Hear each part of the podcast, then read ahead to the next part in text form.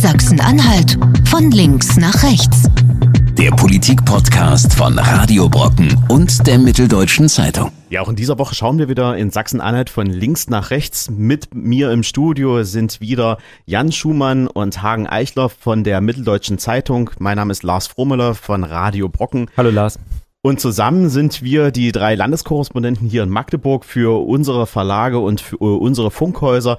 Und aus dem Grund schauen wir natürlich immer mit einem besonderen Auge auf die Landespolitik. Lehrermangel in Sachsen-Anhalt, das ist immer ein Thema. Und jetzt gibt's einen neuen Streitpunkt. Im Bildungsministerium oder in einer nachgelagerten Behörde, da soll jemand E-Mails geschickt haben an Lehrer, die in Privatschulen unterwegs sind und denen natürlich lukrative Angebote gemacht haben, doch vielleicht in den Landesdienst zu wechseln. Das sorgt natürlich für Streit und wie dieser Streit aussieht und ähm, ob das jetzt vielleicht auch für Marco Töllner Konsequenzen hat, das haben wir in Sachsen-Anhalt von links nach rechts in dieser Woche beleuchtet. Und wir schauen auch nochmal auf den Zustand der Kenia-Koalition in der letzten Woche sah es ja ganz kurz so aus, als könnte die auseinanderkrachen. Der Streitpunkt war das grüne Band und das Gesetz darum. In dieser Woche hat man aber schon wieder das Gefühl, naja, da war eigentlich viel Rauch um nichts und am Ende, da trifft man sich jetzt schon wieder auf Landesfesten und auf äh, Sommerabenden und es ist alles wieder okay, es ist alles wieder gut. Wir waren jetzt auf verschiedenen Veranstaltungen auch zusammen und da fühlt sich das eigentlich gerade wieder an, als ob alles wieder im Lot ist, oder Jan? Geht so, ja ging um das grüne Band. Äh, das ist ja ein Gesetz. Da soll der ehemalige Todesstreifen an der deutsch-deutschen Grenze ähm, zum nationalen Naturmonument äh, ernannt werden. Eine besondere Form des Naturschutzgebietes, in dem auch historisches Gedenken eine sehr wichtige Rolle spielt. Und da hat es ja geknallt. Die Grünen und die SPD, die wollten es unbedingt bis zum November schaffen, äh, diesen Status zu erreichen. Ähm, und die CDU hatte rechtliche Bedenken. Äh, die haben da ein paar Probleme gesehen. Und daran entzündete der Streit sich jetzt äh, und das hat sich geklärt mit einem Gutachten im Landtag, wenn ich das richtig sehe. Ja, also wenn ich das richtig in Erinnerung habe, sind wir vor einer Woche aus der Sendung rausgegangen mit der Prognose, dass sich der Konflikt beilegen lassen wird. Und genauso ist es tatsächlich gekommen. Die CDU hat ja darauf bestanden, dass das Gesetz, dass der Gesetzentwurf, den alle drei Parteien da zusammen vorgelegt haben, noch einmal durch die Experten beim Landtag überprüft wird. Das ist eine neutrale Instanz, der Gesetzgebungs- und Beratungsdienst des Landtages. Der soll einfach nur gucken, ob das alles ähm, sauber ist, ob da irgendwelche technischen oder rechtlichen Probleme aufgeworfen werden. Und die haben keine Bedenken äh, geäußert, jedenfalls nicht so schwerwiegende, dass man da ähm, irgendwie die, äh, das Gesetz stoppen müsste. Aber so ein richtig übliches Verfahren ist das eigentlich nicht. Ne? Ich hatte mich mit der Ministerin äh, Dalbert unterhalten über das Thema grünes Band und die sagte, naja, also äh, wir können das machen, durch den Beratungsdienst geben, aber am Ende des Tages können wir auch einfach äh, das in die Gesetzgebung ganz normal hineingeben. Ähm, das ist schon ein bisschen aufgestoßen, dass man das so ähm, quasi auch über den Beratungsdienst mhm. gespielt hat, das Spiel. Ja, man kann das so und so machen. Also ganz ungewöhnlich ist es nicht, aber es stimmt, man kann natürlich im Gesetzgebungsverfahren noch was ändern. Dazu ist ja genau genommen auch das Gesetzgebungsverfahren Verfahren da, da ja. also dass mhm. der Landtag nochmal sagen kann, nee, hier sehen wir ein Problem, da können wir was ändern. Äh, der Knackpunkt war jetzt, es sollte schnell gehen. Und da gab es Verwunderung bei Grünen und SPD, dass man da unbedingt drauf beharrt, es muss jetzt erst dieses Gutachten geben. Das hätte man, so meine Einschätzung, auch tatsächlich äh, während des Prozesses machen können. Ja, es gilt äh, generell wie in jedem Parlament das Strucksche Gesetz, benannt nach Peter Struck, dem früheren SPD-Fraktionschef. Der hat gesagt, kein Gesetz geht so aus dem äh, Parlament raus, wie es reingekommen ist. Und natürlich hätte man auch hier ähm, im, im Laufe der Beratungen im Landtag noch die eine oder andere Änderung vornehmen können. Ähm, die CDU hat äh, darauf beharrt, dass vorher nochmal der Gesetzgebungs- und Beratungsdienst drüber guckt. Ähm, das konnte man denen natürlich auch schlechterdings nicht abschlagen, muss man ja ehrlich sagen. Ne? Wenn äh, das Argument der CDU ist, wir können doch kein, kein falsches oder fehlerhaftes Gesetz in den Landtag reingeben, ja, was will man da sagen?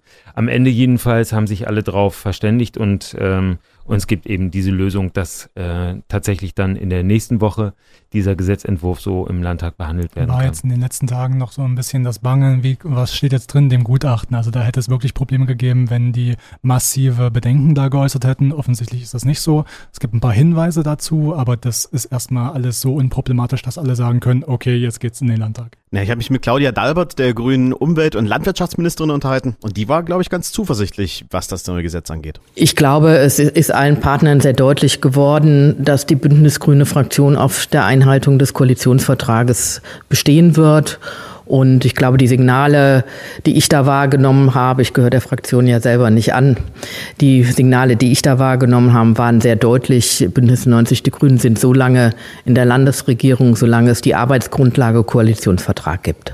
Und tatsächlich ist es so, dass die CDU-Agrarexperten in der Fraktion jetzt sagen, ja, das ist okay, ähm, der Gesetzentwurf. Ähm, sie sehen die Rechte der betroffenen privaten Landwirte da gewahrt. Das ist jetzt offensichtlich so, dass man eine Lösung gefunden hat, ähm, dass die strengen Naturschutzregelungen auf diesen Feldern, die da möglicherweise bearbeitet werden, nur gelten, wenn der Landwirt sagt, ja, ich möchte das auch.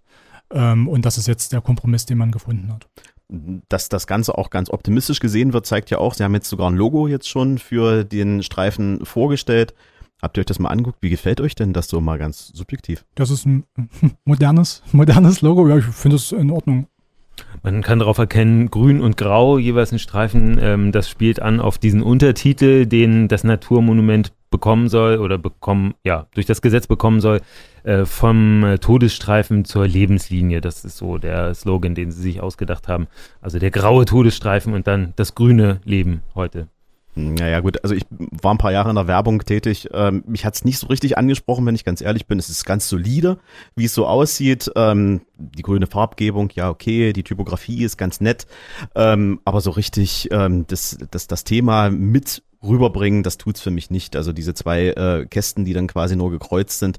Ich habe auf Twitter da auch eine kleine Diskussion losgestartet, indem ich das mal hochgeladen hatte und da kam dann gleich Interpretation, das wäre der Schlagbaum, äh, den man da sieht und und und. Ich finde, da muss man dann doch schon im Deutsch-Leistungskurs, wenn es um das Thema Interpretation von Bildern ging, dann doch schon ganz weit vorn gewesen sein, um das dann auch zu sehen. Also für mich war das so, ist ein ganz solides Logo. Ähm, da gibt's ja da ganz andere äh, Beispiele, wie man es vielleicht nicht machen könnte aber das ist äh, zumindest so ein Logo, naja, das tut keinem weh, aber so richtig ähm, sieht es mehr nach einem Schnellschuss aus, der relativ schnell dann auch geboren werden musste. Ja, soweit wir wissen, ähm, ist es Ergebnis einer Ausschreibung. Ähm, die Ministerin Dalbert hat dazu gesagt, dass es eine begrenzte Ausschreibung gegeben hat. Einige ähm, Büros oder ähm, Grafiker wurden aufgefordert, Vorschläge zu machen und das ist das, was rausgekommen ist. Inhaltlich ähm, gibt es trotzdem auch schon wieder ein bisschen Streit und diesmal geht der Streit nicht aus der Koalition aus, sondern äh, es melden sich jetzt auch zunehmend die Bauern zu Wort, die dann sagen, na ja, ähm, wie wird denn das eigentlich bei uns äh, vor Ort umgesetzt? Ähm, werden wir mehr ins Boot geholt, was das Thema angeht? Ich habe mich heute mit dem Urban Jüllich unterhalten, das ist der Chef des Bauernverbandes in der Börde und ja, der hatte eine relativ klare Einschätzung zum Thema grünes Band. Ja, das grüne Band ist natürlich sehr emotionsgeladen, das muss man ein bisschen differenzieren. Als Landwirt äh, wollen wir natürlich möglichst zusammenhängende Flächen bewirtschaften. Ich glaube, da kann man auch Lösungen finden, dass man das grüne Band äh, an Wegen, an Gräben vorbei andeutet, auch über Blühstreifen, damit die Landwirte da keinen unnötigen Schaden haben. Sensibler wird es natürlich noch bei den Eigentümern, die zum Teil enteignet wurden, die äh, erst nach der Wende wieder ihre eigenen Flächen zurückkaufen mussten. Die haben es ja nicht so wiederbekommen und die, die es nicht gemacht haben, die sehen heute drauf und sehen, dass das irgendein Umweltverbänden geschenkt worden ist. Und äh, das ist schon sehr sensibel und das, das muss man im Auge behalten. Deswegen glaube ich, dass freiwillige Landtäusche und freiwillige Vereinbarungen da das beste Mittel sind. Und ich habe ein bisschen den Eindruck, dass aufgrund des 30-jährigen Jahrestages das jetzt doch mit der Brechstange und mit ein bisschen Gewalt durchgezogen werden soll. Leider haben wir da vielleicht in der Vergangenheit zwei Jahre verschlafen, das äh, ein bisschen besser im Einvernehmen hinzukriegen. Ja, das Argument Brechstange ist natürlich relativ hart. Ähm, man hat das Gefühl, dass wenn man ihn jetzt so im Ton hört, dass ähm, er sich nicht richtig mitgenommen fühlt. Aber Hagen das ist ja eigentlich nicht so, ne? Es gab schon relativ viele Gespräche zu dem Thema, oder? Die Brechstange, äh, die angebliche des Landes sieht ja so aus, dass das Land äh, den Landwirten, um deren Flächen es geht, Angebote macht und das seit Jahren. Äh, das Land ist dabei, diese Flächen zu erwerben, die noch nicht in öffentlicher Hand sind und ähm, das Ganze läuft absolut freiwillig. Also der Landwirt, der sich nicht trennen will von seinem Grundstück, der hat das auch nicht hergegeben. Also die Brechstange kann ich jetzt nicht erkennen. Ähm, es gab tatsächlich ganz besonders eben von ähm, der CDU-Fraktion den Wunsch, ähm, ein paar Altvordere aus der Landespolitik mit einzubinden und äh, dafür äh, zu werben, dass dieses Vorhaben dann zum 30-jährigen Jahrestag der Grenzöffnung in Kraft treten kann. Und diese Altvorderen, das sind zum Beispiel Karl-Heinz Dehre von der CDU oder äh, von den Grünen äh, der äh, Kollege aus dem Harz. Ulrich Karl Engel. Karl Ulrich Engel, genau. Also es sind Leute, die in der Landespolitik einen Namen haben, die sich aber mittlerweile zurückgezogen haben und die wurden für, den, für so einen Beirat äh, für das Naturmonument ähm, aktiviert. Und die sind tatsächlich sehr lange unterwegs gewesen und haben sehr viele Gespräche geführt entlang der ähm, Landesgrenze und ähm, haben versucht, ähm, für dieses Vorhaben zu werben.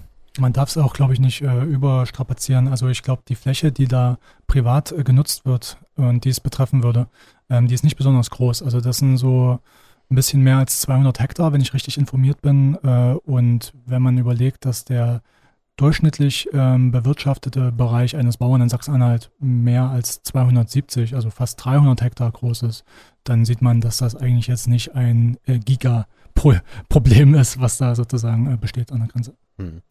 Ähm, nichtsdestotrotz wird das weiter noch für Gesprächsstoff sorgen, nehme ich an. Äh, wir sehen ja in der nächsten Woche das Ergebnis und dann ziehen wir das natürlich auch wieder in unseren Podcast hinein, denn ich denke, das wird uns auch noch die nächsten Wochen beschäftigen. Lehrermangel in Sachsen-Anhalt, das ist immer wieder ein Thema und ähm, das können wir vielleicht auch gar nicht mehr so richtig hören, weil es beschäftigt uns jetzt wirklich die letzten Jahre und ähm, das Problem wird gefühlt nicht kleiner. Das Problem ist, dass äh, das Bildungsministerium neue Stellen schaffen muss und dafür neue Lehrer finden muss. Die gibt's aber nicht unendlich auf dem Markt. Und jetzt hat man ähm, oder jetzt ist herausgekommen, das Bildungsministerium hat wohl versucht, im Hintergrund bereits im Sachsen-Anhalt arbeitende Lehrer an Privatschulen quasi abzugreifen denen äh, neue Perspektive im Landesdienst zu bieten. Und das ist natürlich bei den Vertretern der Privatschulen nicht wirklich gut angekommen, oder Hagen? Ja, das hat für ziemlich Ärger gesorgt. Allerdings muss man dazu sagen, es war nicht das Bildungsministerium selbst, sondern es war eine Behörde des Bildungsministeriums. Ähm, aber der Vorgang ist tatsächlich äh, ein dicker Hund, das muss man so sagen, aus dieser Behörde, die heißt äh, Landesinstitut für LISA auf jeden Fall. Die Abkürzung lautet LISA. Äh, dieses LISA hat tatsächlich im April eine E-Mail E-Mail geschrieben an einen Lehrer an einer freien Schule. Und äh, die E-Mail war relativ kurz und un unspektakulär. Sie lautete, sehr geehrte Dame, sehr geehrter Herr, ich weise Sie auf unser äh, Stellenportal hin, das jetzt online ist, mit freundlichen Grüßen. Was da passiert ist, eine Landesbehörde hat versucht, einer ähm, freien Schule einen Lehrer abzuwerben. Und nicht irgendein Lehrer, das war ein besonders gefragter Lehrer. Es ging um einen Lehrer für naturwissenschaftliche Fächer, absolute Mangelware in diesem Land. Und äh, der Lehrer hat diese E-Mail bekommen und äh, hat das an seine Schule weitergemeldet. Genau genommen, die E-Mail ist sogar direkt im Schulpostfach eingegangen und dadurch ist die Geschichte dann öffentlich geworden. Was ist jetzt das Problem? Äh, die dürfen das nicht. Ja, also ein, direktes Verbot gibt es nicht, aber es gibt die Aussage des Bildungsministeriums, dass man sowas garantiert nie machen werde. Also wir haben ja zwei verschiedene Schulen, Schulsorten im Land sozusagen. Einerseits die in öffentlicher Trägerschaft und dann eben die freien Schulen. Ungefähr jeder zehnte Schüler in Sachsen-Anhalt besucht so eine freie Schule. Und den freien Schulen fällt es ganz besonders schwer, Lehrer zu finden. Das liegt daran, dass sie nicht so gut bezahlen wie die öffentlichen Schulen. Sie können auch keine Beamten einstellen und äh, deswegen müssen sie sich schon ziemlich anstrengen, um selbst Lehrer zu finden. Und ähm, wenn jetzt das Land als großer, großer Arbeitgeber mit fast 15.000 Lehrern im eigenen Dienst äh, anfängt, den kleinen Schulen die Lehrer abzuwerben, dann haben wir einen Konflikt, der äh, für alle, bei allen äh, für Ärger sorgen wird. Und der Ärger ist schon da. Ich habe mich mit Jürgen Banse unterhalten, das ist der Geschäftsführer des Verbandes der ähm, privaten Schulen hier in Sachsen-Anhalt. Und ähm, der hat mir am Telefon gesagt, naja, ähm, für uns ist das natürlich ein ganz heikles Thema. Das Hauptproblem, dass das Land hier in einer Art Zwitterstellung ist. Ja, es ist einerseits über die, das Landesschulamt zuständig für die Unterrichtsabdeckung der staatlichen Schulen und steht da auch gehörig unter Druck. Auf der anderen Seite ist es zuständig für die Rechtsaufsicht über die äh, freien Schulen und äh, kennt natürlich dadurch insofern ähm, äh, sämtliche Daten der Lehrer, die an den freien Schulen eingesetzt werden. Also die wissen, was die Lehrer verdienen, die wissen, in welchen Unterrichtsfächern die eingesetzt werden, in welchem Umfang und auch welche Sonderqualifikation diese Lehrkräfte haben. Und ähm, das ist natürlich eine Situation, die uns auch nicht so richtig gefällt. Also wir haben immer schon mal davon gesprochen, wir bräuchten eigentlich sowas wie eine übergeordnete Schulbehörde, um, um also eine übergeordnete Behörde, die sozusagen nicht äh, von diesen Punkten abhängig ist. Das muss man sich mal auf der Zunge zergehen lassen. Da gibt es einen Datenbestand, ähm, der sagt ganz genau aus, dieser Lehrer verdient dieses Gehalt in dieser Region das sind Informationen, das hätte so ein Headhunter, also diese Leute, die losziehen und professionell für Firmen Mitarbeiter suchen. Diese Informationen hätten die gerne. Und das gibt's einfach gratis für ihr Haus und darauf kann dann zurückgegriffen werden und damit kann man dann für den Landesdienst Lehrer akquirieren. Das ist schon ein dickes, äh, dickes Ding, oder? Das ist ganz klar ein Interessenkonflikt. Äh, das kann man ähm, eigentlich ein Interessenkonflikt, den man so einer Behörde gar nicht ähm, äh, überlassen sollte. Denn die, diese Behörde bekommt ständig auf den Deckel dafür, dass sie nicht genug Lehrer findet für die öffentlichen Schulen. Wir kennen alle die Schlagzeilen, äh, Grundschule tageweise geschlossen, weil keine Lehrer mehr da sind, ähm, Unterricht teilweise ähm, halbjahresweise, der ausfällt. Und äh, genau diese Behörde weiß aber andererseits, ähm, wo die Lehrer in den freien Schulen sind. Und sie wissen das deshalb, weil sie die alle genehmigen müssen. Das heißt, die haben immer das letzte Wort, ob ein Lehrer einsatzfähig ist oder nicht. Und tatsächlich liegt natürlich da nahe, dass irgendwann äh, jemand in dieser Behörde mal sagt, na komm, willst du nicht hier lieber bei uns beim Land anfangen? Und äh, das ist für eine kleine Schule ein echtes Problem. Wir haben ja sehr unterschiedliche Privatschulen im Land. Wir haben äh, riesengroße äh, Gymnasium in, in Halle, Elisabeth-Gymnasium, was eine freie Schule ist. Wir haben aber auch eben sehr kleine Schulen, die von Vereinen getragen werden. Ähm, gibt es tatsächlich auch in Dörfern. Freie Umweltschule Angern, nenne ich mal als Beispiel, hat sich gegründet, nachdem das Land eine öffentliche Schule geschlossen hat, nachdem die Schülerzahlen nicht mehr erreicht worden sind, musste die Gemeinde diese Schule schließen und dann ist eben ein Verein eingesprungen, der selbst eine Schule aufgebaut hat. Und um solche Schulträger geht es jetzt, die Angst haben, äh, dass ihnen die Lehrer abgeworben werden. Ja, zumal das Land ja auch was zu bieten hat. Also da geht es um Geld, da geht es um Sicherheit, da geht es vielleicht um eine Verbeamtung, ähm, da steigt man auf äh, über die Jahre. Also das ist gar nicht so unattraktiv für, für Lehrer, die jetzt bei freien Trägern sind. Ähm, es wird da viele geben, die sich da bewusst für so ein Modell entscheiden und dann ist das vielleicht nicht eine Option wegzugehen, aber die haben durchaus was zu bieten, wenn dann das Land kommt.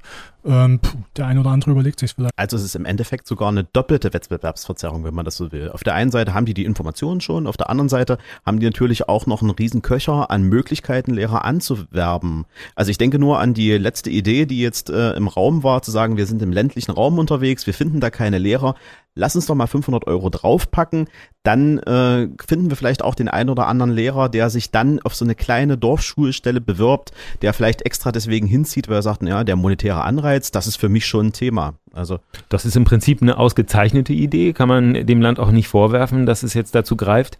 Ähm, die Frage ist, ist es fair gegenüber denen, die es nicht machen können? Und die Finanzierung der ähm, freien Schulen ist gelinde gesagt umstritten. Die freien Schulen bemängeln seit Jahren, dass sie deutlich weniger Geld pro Schüler bekommen als die öffentlichen Schulen.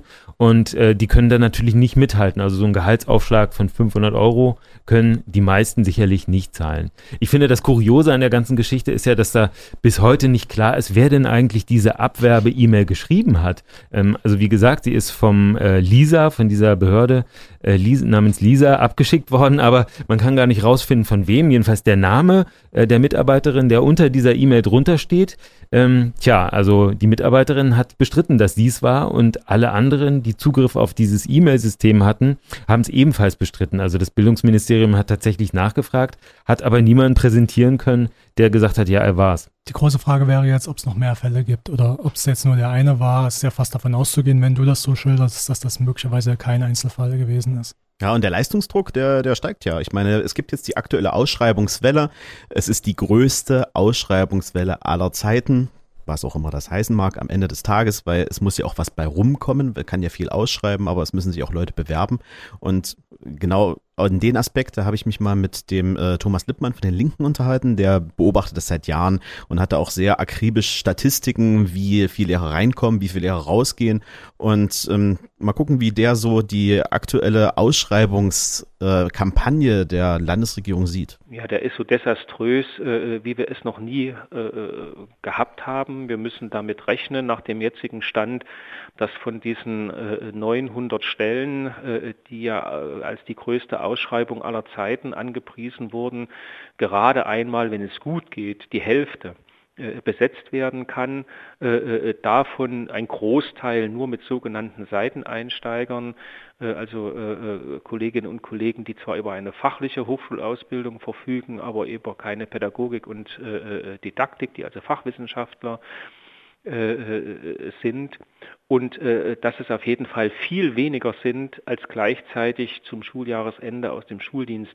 äh, ausscheiden werden, sodass wir damit rechnen müssen, dass wiederum mehrere hundert äh, Lehrkräfte weniger wirklich vor der Klasse stehen, wirklich in den Schulen sind äh, äh, als das noch in diesem Schuljahr der Fall war und das bei weiterhin steigenden Schülerzahlen. Also die Schere äh, zwischen Bedarf und Angebot wird ein großes Stückchen weiter äh, auseinandergehen äh, zu Lasten der Unterrichtsversorgung und des Unterrichtsangebotes an die Schülerinnen und Schüler. Ja, und Seiten- und Quereinsteiger, das ist ja auch noch so ein Riesenproblem. Wir waren in den letzten Wochen und Monaten immer wieder zum Thema Lehrermangel unterwegs mit Radio Brocken und da haben mir die Lehrer vor Ort gesagt, naja, das ist ja ganz schön, dass jetzt so Quereinsteiger kommen und die uns so ein bisschen unter die Arme greifen, aber eigentlich so eine richtige Entlastung sind die noch nicht. Die sind nicht voll ausgebildet, denen müssen wir erstmal die ganzen pädagogischen Handgriffe und Fähigkeiten erstmal beibringen. Das heißt, es braucht immer noch einen gestandenen Lehrer, der daneben steht und den Unterricht auch begleitet. Das heißt, eine Entlastung, wenn das heißt, ein größerer Teil kommt jetzt an Seiten- und Quereinsteiger. Und das ist es nicht wirklich, oder Jan? Ja, das stimmt. Also es mag die Jahrhunderttalente geben, die das sofort können, aber nicht umsonst hat eine Lehrerausbildung äh, viele Jahre äh, und zwei Jahre Referendariat, wenn ich richtig informiert bin. Ähm, das, äh, das fällt nicht vom Himmel, das kann man nicht einfach so. Und dazu kommt dieser Konkurrenzkampf, den gibt es nicht nur in Sachsen-Anhalt. Es ist einfach so, dass alle Bundesländer Lehrer suchen und zwar in einem sehr großen Maßstab. Das verschärft die Lage bundesweit. Ja, um den äh, Bogen zu schlagen zu unserem ursprünglichen Problem. Die Bundesländer unter sich haben aber eben eine Abmachung. Ähm, die haben sich nämlich irgendwann mal in die Hand versprochen, dass sie nicht gegenseitig Lehrer abspenstig machen, also niemanden ansprechen, der im Landesdienst eines anderen Landes ist. Und ähm, äh, sowas braucht man natürlich auch für die freien Schulen. Das kann natürlich nicht sein, dass ähm, dass Sachsen-Anhalt jetzt Brandenburg keinen Lehrer abwerben durfte, den eigenen äh, freien Schulen aber schon. Ne? Das, das ist der Grund, weshalb äh, diese Geschichte jetzt so für Aufsehen äh, gesorgt hat. Ja, vielleicht auch ein Grund ist, dass die oberste Schulbehörde ja seit äh, Monaten komplett kopflos ist. Da ist ja ähm, der Chef quasi abgesägt worden aufgrund ähm, ja, politischer äh, Interessen, die da im Hintergrund stehen. Hagen, wie ist denn da jetzt eigentlich der aktuelle Stand? Kommen die jetzt voran, was diese Ausschreibung angeht, oder stehen da alle Räder still aktuell? Die Mitarbeiter arbeiten natürlich, soweit man das sagen kann. Allerdings kann ich mir nicht vorstellen, dass eine Behörde ohne regulären Leiter genauso gute Arbeit abliefert wie eine mit Leiter. Und wir haben die Situation, dass das Landesschulamt in Sachsen-Anhalt eben seit zweieinhalb Jahren keinen regulären Leiter mehr hat. Äh, es gab einen Direktor, Thorsten Klieme, der war noch vom Vorgänger eingesetzt worden, von dem SPD-Kultusminister Stefan Dorgalow. Äh, Klieme ist in jedem Fall ein Schulexperte, das kann man sagen. Er ist auch klar parteipolitisch festgelegt. Er gehört der SPD an, ähm, hat also zum vorigen Minister gepasst, nicht so gut zum jetzigen Minister. Und ähm, Marco Tullner hat dann eben ein paar Monate nach seiner Amtsübernahme Klima einfach abgesägt und hat ihn auf einen anderen Posten geschoben mit der Begründung, er habe sich nicht bewährt im Amt. Und äh, genau dagegen ist Klima vorgegangen vor Gericht und er hat jetzt Recht bekommen. Das bedeutet, äh, die damalige Entscheidung, er habe sich nicht bewährt, die ist äh, hinfällig. Und äh, das Bildungsministerium muss jetzt ein weiteres Mal eine, ähm, ja, eine Beurteilung schreiben für Klima. Und dann anschließend muss eine Entscheidung fallen, äh, wo er denn jetzt arbeiten soll. Das bedeutet auf jeden Fall weitere Verzögerung und wir wissen nicht, wann äh, dort dieser Posten wieder regulär besetzt wird. Ja, seit der Absetzung ist auf jeden Fall klar, man hat den Salat jetzt im Schulamt. Das ist die wichtige Behörde im Land, die alles steuern muss, die alle Lehrer einstellen muss, die guckt, wo brauchen wir Leute. Und die sind unter Hochdruck, die sind sozusagen vor der Jahrhundertaufgabe jetzt, dieses Land wieder mit Lehrern zu bestücken und die haben keinen regulären Chef.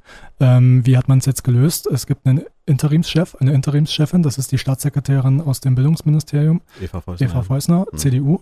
Ähm, da besteht äh, das Problem, dass die eben zwei Jobs jetzt macht. Mhm. Da besteht nicht nur Burnout-Gefahr aus meiner Sicht, sondern zweitens, ähm, das ist auch, glaube ich, fachlich kaum zu machen, wenn man überlegt, die Woche hat irgendwie fünf Arbeitstage.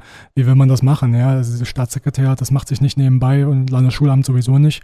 Äh, ich glaube, da sind auch Mitarbeiter intern im Schulamt echt unzufrieden mit der Lage. Das sehen auch die Bildungsexperten hier im Land so. Ich habe mich mit dem Thomas Lippmann von der Linken unterhalten und ja, der hat eine relativ eindeutige Forderung an Minister Töner, dass da jetzt endlich was passieren muss. Also das ist für das, für das gesamte Amt, aber auch für die Funktionen des Schulamtsdirektors, aber auch des Bildungsministers, äh, ist das einfach unwürdig und es ist auch unanständig, äh, äh, so im, mit, mit politischen Konkurrenten, denn darum geht es ganz eindeutig, zu verfahren. Die Qualifikation äh, des, des, des äh, ehemaligen äh, Schulamtsdirektors Klime ist in beiden Fachkreisen unbestritten gewesen. Es wäre unglaublich wichtig gewesen, gerade in dieser Zeit, äh, jemanden, der diese Behörde ja auch quasi mit aufgebaut äh, hat, nachdem sie aus dem äh, Landesverwaltungsamt herausgelöst wurde, äh, dass der diese Behörde äh, weitergeführt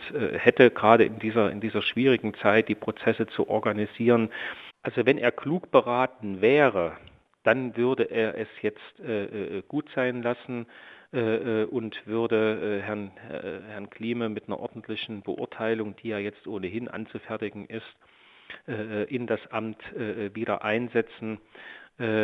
Aber ich befürchte, äh, dass er auch jetzt nicht klug beraten ist und äh, äh, einfach das Einsehen in seine Fehlentscheidung nicht vorhanden ist. Also misslich die Lage jetzt ist, aus pragmatischen Gründen kann man das ja zumindest theoretisch nachvollziehen, dass ein CDU-Minister, der 2016 ins Amt kommt und sieht, hier gibt es massive Probleme, wird es auch in den kommenden Jahren massive Probleme geben, weil wir nicht genug Lehrer haben und er muss sich einstellen auf fünf Jahre Dauerfeuer, weil alle Lehrer, alle Eltern unzufrieden sind, wir haben nicht genug Lehrkräfte im Amt. Dass der nicht äh, den kalten Atem eines SPD-Fachmanns im Nacken spüren möchte, fünf Jahre lang im Landesschulamt, das kann man ja nachvollziehen. Nur wie es sozusagen in der B-Note gelaufen ist, das ist natürlich äh, höchst unglücklich. Ja, ich würde das ein bisschen anders sehen. Also ähm, ich denke, den kalten oder heißen Atem eines äh, Herausforderers ähm, im Nacken zu spüren, ist nicht schön. Andererseits wollte er den äh, Ministerposten. Tullner ist unter diesen Bedingungen, die er hatte, eben Minister geworden. Und ähm, natürlich wäre es eleganter gewesen, wenn man äh, den Klima irgendwo anders hätte einsetzen können, wenn der in einem Ministerium tätig geworden wäre, in dem auch die Ministerin oder der Minister der SPD angehört. Ähm, vielleicht hätte man da auch eine gute Verwendung für ihn gefunden. Aber so ist es nun mal nicht gelaufen. Ja, die Startbedingungen waren so, Tullner äh, kriegte den Ministerposten und äh, der Schulamtschef hat ein SPD-Parteibuch. Und ich finde, unter diesen Bedingungen hätten sich die beiden zusammenraufen müssen oder besser gesagt, Tullner hätte irgendwie ein Arrangement finden müssen. Ähm, das ist auch dem Steuerzahler nicht zuzumuten vermuten, dass man ähm, irgendwie Behördenchefs rausschmeißt wegen eines Parteibuchs. Ich finde, das ist äh, kein Umgang. Und ich finde das auch persönlich ist ein ganz normales Prozedere, wenn wir überlegen, wie oft äh, wechselt die Landesregierung, ja, alle fünf Jahre. Mhm. Aber ähm, die Häuser, die internen Stützen, die wechseln ja nicht ständig. Also es gibt weiterhin die gleichen Referatsleiter, die gleichen Abteilungsleiter und, und, und, und. Und da müssen sich natürlich auch Häuser, die jetzt grün geführt sind, beispielsweise wie das Umweltministerium, damit auseinandersetzen, dass da Referatsleiter sind, die schon, ich sag mal, zehn Jahre äh, CDU geprägt sind. Und das finden andere Häuser genauso unproblematischen Anführungsstrichen, müssen diese Probleme dann auch lösen. Das ist eine Führungsstärke, die da einfach eingefordert wird vom Minister Töllner, die er jetzt aber nicht bringt. Ja, hinzu kommt, dass die Lösung, äh, die Turner jetzt gewählt hat, wirklich äh, absolut dilettantisch war. Das ist nicht die Entscheidung jetzt von mir oder meiner Einschätzung, sondern das ist das, was das Verwaltungsgericht in Halle festgestellt hat. Denn äh, Thorsten Klima hat gegen die angebliche Nichtbewährung im Amt äh, geklagt und hat jetzt Recht bekommen. Die Richter haben sich das, den ganzen Vorgang genau angesehen und sie haben festgestellt, dass Klime zweimal ausgezeichnete Beurteilungen bekommen hatte. Und zwar einmal noch unter dem Vorgänger von Tullner, ähm, also noch unter äh, Stefan Dorgalow von der SPD.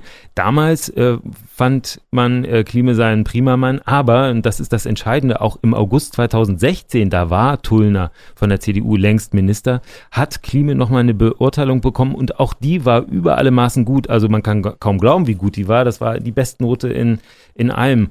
Und äh, darüber hat sich Turner dann wenige Monate später hinweggesetzt, ohne äh, ein, äh, ja, eine schriftliche Beurteilung, die zu einem völlig anderen Ergebnis kommt. Und genau das fliegt ihm jetzt um die Ohren. Ich würde sagen, auch andere Minister haben schon Behördenchefs, mit denen sie nicht klarkommen konnten, äh, geschasst. Wir denken mal an den Polizeipräsidenten mit dem ähm, Holger Stahlknecht, der Innenminister, äh, nicht weiter zusammenarbeiten wollte. Da gab es auch ewig lange äh, Gerichtsverfahren. Aber ähm, so wie äh, Tullner hier ähm, gehandelt hat, das war ziemlich unprofessionell. Frage wäre, wie geht es jetzt weiter äh, an der Spitze des Landesschulamts? Ja, jetzt äh, ist eben alles zurück auf Los, so kann man das beschreiben. Also nach zweieinhalb Jahren äh, ohne äh, richtigen Chef in dieser Behörde ähm, ist nicht absehbar, wann es wieder einen gibt, weil ähm, jetzt das ganze Verfahren neu beginnt. Also das Bildungsministerium muss dem äh, vor langer Zeit schon entfernten früheren Direktor eine Beurteilung schreiben und anschließend muss der Ministerpräsident entscheiden, ob der mit dieser Beurteilung ähm, Behördenchef werden kann oder nicht. Und ähm, wie lange das dauert, das weiß eben keiner, zumal das natürlich auch wieder gerichtlich überprüft werden kann. Und der Nachfolger, der steht ja schon in, in den Startlöchern. Ne? Das wird ja, soll ja lustigerweise ein Polizeimitarbeiter aus Dessau sein, ähm, der jetzt schon auch schon über ein Jahr, anderthalb Jahre auf seine Berufung wartet, beziehungsweise auf das Freiwerden des Postens. Das ist der frühere Polizeipräsident Degner, der in Dessau-Rosslau tatsächlich im Amt war und äh, der das Berufungsverfahren oder das, das Bewerbungsverfahren im Bildungsministerium für diesen Posten ähm, am besten absolviert hat. Aus Sicht von Minister Tullner ist das der Mann, der diese Behörde leiten soll, also ein, ein Polizeiexperte. Law and Order in der ähm, Bildungspolitik. Ja, ja, möglicherweise, also offensichtlich geht es um seine organisatorischen Fähigkeiten, die kann man natürlich auch in verschiedenen ähm, Behörden unter Beweis stellen. Aber jedenfalls, er soll es werden. Er sitzt seit vergangenem September in der Landes, im Landesschulamt, aber kommt nicht auf seinen Posten, weil eben äh, die Besetzung blockiert ist. Er ist jetzt Abgeordnet und äh, Vizepräsident äh, oder wie heißt es, Vizedirektor, glaube ich, in dieser Behörde. Also das Thema bleibt spannend und spannend bleibt es auch bei uns, bei Sachsen-Anhalt von links nach rechts. Wir hatten wieder einen tollen Themenstrauß für diese Woche und auch in der nächsten Woche sind wir natürlich wieder überall zu hören, wo es Podcasts gibt. Sachsen-Anhalt von links nach rechts. Der Politik-Podcast von Radio Brocken und der Mitteldeutschen Zeitung. Jederzeit auf Audio Now und in der Radio Brocken App.